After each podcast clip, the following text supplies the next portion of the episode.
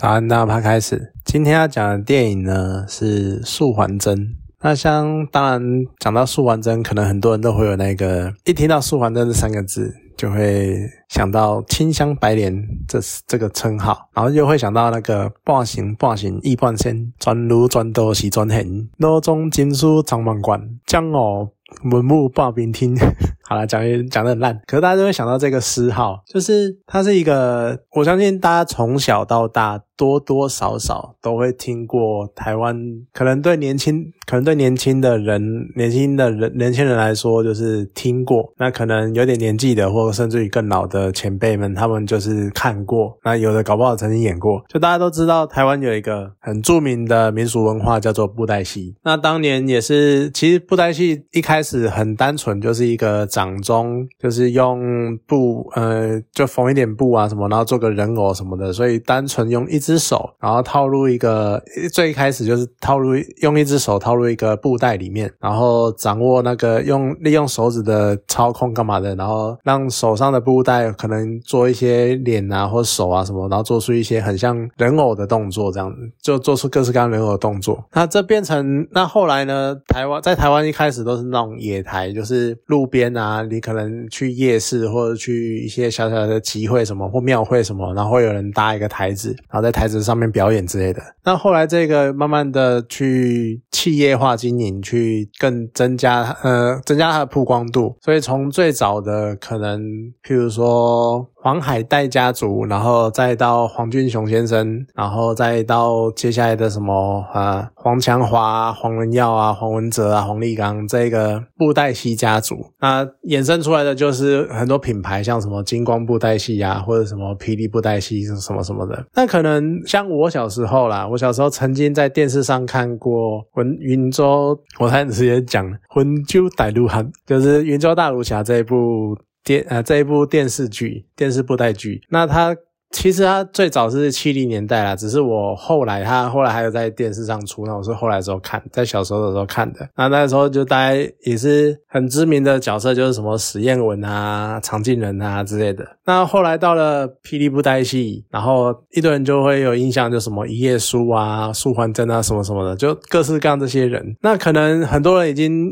慢慢的遗忘这些人物，可能很多人已经不知道他们代表什么意义或者什么样的人。可是曾经接触过布袋戏的人，应该。都听过这些角色的名字，因为这些角色太有名了，甚至于他们就是一个时代的象征的那种感觉。那在这些角色里面呢，尤其是素还真，他就是一个，我觉得他是一个很早期你会接触到这种故事，很早期的那种，你在很久以前接触这个东西，你就知道什么叫做开挂的角色。就他只要一出场就是技压全场，然后就是几乎就是无敌的，然后出来就是随便念个东，像那个十号一出来讲个两句。你可能敌人就会哈哈什么东西，然后就开始落荒而逃之类有的没的，就是他就是爆强的角色，然后就是神神等级的人这样子。他到了，而且那个，然后所以那个时候就会对这个角色充满了好奇。可是说实在的啦，因为我本身也只有小时候在看《云州大儒侠》那个时候有接触布袋戏，那后来慢慢的比较少接触了。而且当想再度想到布袋戏这件事情的时候呢，去回去看一下霹雳布袋戏，就发现霹雳布袋戏好像就随随便便就是什么上百集、上千集之类的，就是有点类似，有点看到想一想，然后觉得有点懒，就你要再追个上百、上千集，你就觉得有点有点深。所以后来呢，可能。就是变得比较，如果有动画，呃，如果有影集或者是短片的影集或者是电影，那可能会看一下。像之前看过《西游玄歌》，那虽然之前很红的什么《东离剑游记》，那他那个时候那时候红是因为他找了呃跟台日合作，因为。日本人有一些人也是对布袋戏有兴趣，然后就一起合作，然后拍了这部剧集。只是我那时候还没有空去看，不过听说是蛮成功的，尤其是他的脚本制作人是日本一个很算蛮有名的编剧就对了。呃，他编过一些作品，像我之前很久以前讲过的一部动画叫《魔法少女小圆》，那个会颠覆你对这种魔法少女的印象的动画，也是这位编剧编的。就他是某种。黑暗系的编剧的代表人物那种感觉，所以我对《东游剑离记》也是蛮呃，《东离剑游记》也是蛮有兴趣的，就想找时间来看。那当然，后来还有看过一些断断断断续续看过一些布袋戏的作品。那这一次都已经推出素还真这个角色了，而且从小就知道这个角色。这角色即使我没有一直跟看布袋戏，但这个角色的名字一直在心中，就是跟了几十年那种程度，跟了二二。二三十年那种程度，所以你当然会很好奇这个角色，尤其是这次又是他的起源故事，你会非常好奇他到底是怎么来的，或者他怎么可以这么强，就是一出就是那种轰动武林，跟他懂蛮高那种非常。强大非常夸张的强的那种程度，所以当然这次电影出了，就是找人去看嘛。那可是看完呢，你会多多少少会觉得，我觉得他可能是为了想要，他可能是想要把布袋戏这件事情再度的推广给一般的民众看，所以他的剧情可能会想要设计的比较普通或比较单纯。可是就会少掉一些特色，像是布袋戏一个最让人津津乐道的特色，就是每个人出场一定要念一大段台词，那个就是所谓的出场诗，那诗号。像刚刚讲的，一开始念的那个素还真就是什么暴行暴行一半仙那种，就是类似这样噼噼啪啪讲一堆，而且讲那段话的时间呢，就跟你那种动漫角色在放大招的一样，是一样的状况，就是无敌时间。曾经还有人就是拿这件事情开玩笑，就是做一个布袋戏里面诗号的那种无敌时间的玩笑这样子。那这是一个特色，可是，在电影里面。这个特色就变得比较没有那么，也不是说比较没有那么明显，是。几乎没有，甚至于是到了很后期、很后面，在说完真有点类似穿越时空的那种感觉的时候，看到了未来自己才会有那个印象。可是题外话，讲到那一段的时候，浑身鸡皮疙瘩还是会起来，因为你听到黄文哲自己亲口再度讲出这一段经典的出场诗，你就会觉得非常的，那这也是种感动。尤其是我就是一个门外汉嘛，我就偶尔沾一下沾一下，会沾到一下就觉得很爽、很开心、很嗨这样子。可是它的剧情，就像我刚刚讲的。可能就没有办法太深入，然后就少了这些出场诗。你可能会觉得他可能编剧在想的是他加入这些东西会太独门，可我觉得这就是特色啊！你为什么没有加进去？算是有点可惜的地方。那再来是编剧的问题，是它有很多地方编排的没有很好，因为它有点类似时空穿插的感觉。可是穿插的话，我们像你看像动画或者是像电影人物的电影。或不管是真人的，或是 CG 动画那些有的没的，其实当你在穿越时空的时候，多多少少都会有一些色调或者是环境因素东西的变化，比如说可能比较模糊，或者可能比较偏昏黄那种样子，或者是色调会不一样。可是这部《说完真》的里面，它在有一些回顾、回忆或者是现实。虚幻交错的状态下，他就没有做出这样的区隔，都是一样的布景，一样的人偶，然后一样的清晰度，所以你就会觉得说，你可能会看的，你会觉得有点模糊，就有点糊，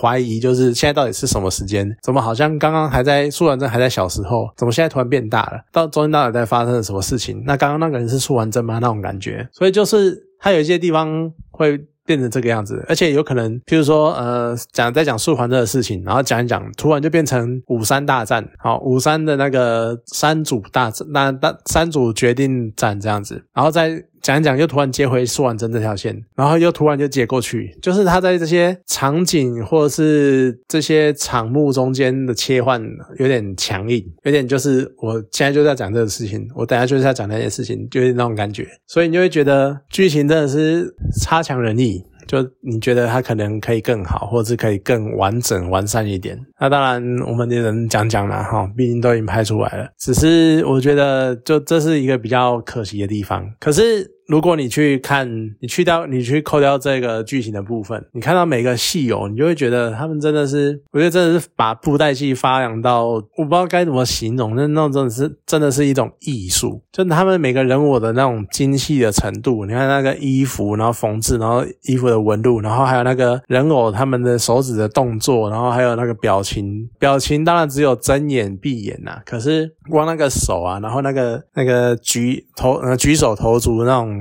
姿态，然后还有那种真的是非常的精致，当然没有不可能到像真人一样，可是已经可以很压抑，说原来可以做到这种程度了。尤其是那个手的摆动啊，干嘛非常的流畅，就是真的是很多年经验的超我师那种感觉。再讲到它的特效，我就是一个很单纯的人。剧情我讲了嘛，剧情有点单，剧情有点单纯，而且有点跳痛，而且我也没有很了解背后整个霹雳布袋戏的整个几上百几千集的那个历史脉络。可是我只要看到他们用出那些很帅的剑气，然后用出那些大招，然后飞来飞去，然后还说气功对抗之类的，就觉得很爽、很嗨、很开心。就是很中二的招没有关系，我可以接受，我全部都可以吃，我全部都吃得下，因为就是嗨，我就是一个很单纯的享受那些特效，也。就是因为这些特效关系，所以我要进电影院看。那当然，另外一绝就是它的配乐哦，尤其是在最后大决战的时候，那个配乐，然后再加上那个 vocal 那个人声的部分，然后那种激昂、那种慷慨激昂、富富义，然后还有那种大决战的感觉，你就觉得，而且就觉得非常嗨，非常的特别。然后再加上，不管是素完真的训练，或者是前面一些很吊诡、那剧情转折的地方，还会有那种他用那种摇滚的那种感觉去搭配那种悬疑的气氛，我觉得很有趣、很特别。而且整个就是，我觉得最有趣的就是你可以在很热血的状况下，觉得气氛很诡异。这种这种感觉真的是很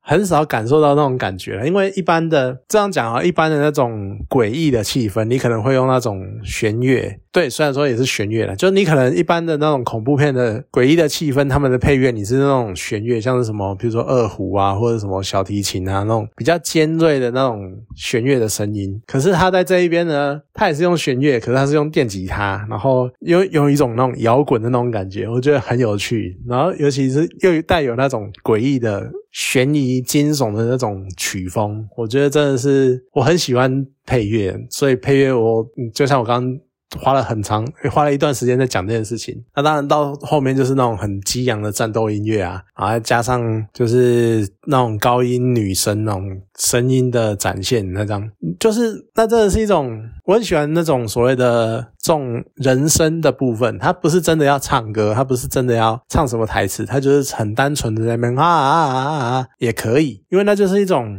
你发力，然后用力，然后唱出那种感觉，就有点类似。我觉得那种声音就像是那种你把情绪累积到一个高点的时候，你会情不自禁的大喊出来那种感觉，那种呐喊会。有点类似你的情绪的一种宣泄的感觉，所以搭配那一整段，就可能就算前面的剧情再跳痛、再破碎，或者再有点甚至有点可能莫名其妙，可是你看光看他的战斗，然后搭配那个配乐，你就觉得啊，值得，就是非常的值得这样子。那当然可能它不是这么的完美，因为各个部分都有人觉得说，可能配乐哪个地方。可以再更好啊，或者可能武戏可能比不上其他人什么东西，或者是剧情，当然剧情就是一个比较致命伤的地方。可它整体搭配起来，我觉得算是一个蛮不错的体验。甚至于如果你想要入门的话，也是可以去看一下，看一下。可能当然剧情的部分，好，真的因为它剧情真的是比较真的是弱点，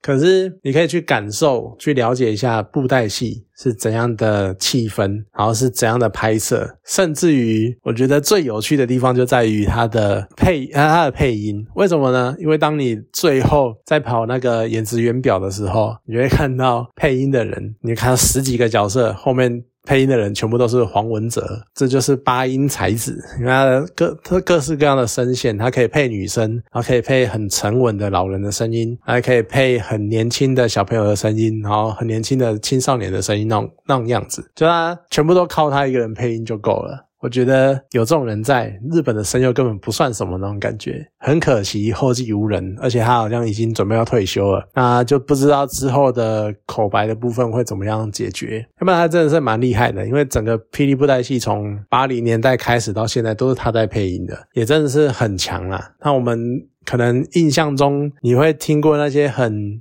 那怎么讲埋藏在你心中的那种念诗号的声音，都是来自于他，真的是非常有特色。那当然可能也是要交棒要传承啊，要不然等到他可能以后真的。真的不行的时候，反而突然会突然断掉。所以我觉得有一种传承的感觉也是不错。那当然，片尾也是很明显的塞了续集的感觉，就不知道他这一次的票房跟相关的预算，还有带来的周边效益，能不能支撑他拍出续集？我当然是乐见其成啊。那也希望能够真正好好的让大家更去接触布袋戏这件事情，然后把这一项民俗技艺传承下去。这当然是很什么很高大上的讲法，可是我是真的这么觉得。虽然说我本人没有办法。可能没办法参与或者什么，可是我还是当他出来的时候，我还是会用新台币支持他，或者是会自己真的去实际的支持这件事情，这样这样产业这样子。好了，那今天这部电影就讲到这边，有空的话可以去看一下，毕竟它也是属于台湾的自己的民俗记忆吧。对，那就有机会可以去看一下。好，今天讲到这边，谢谢大家。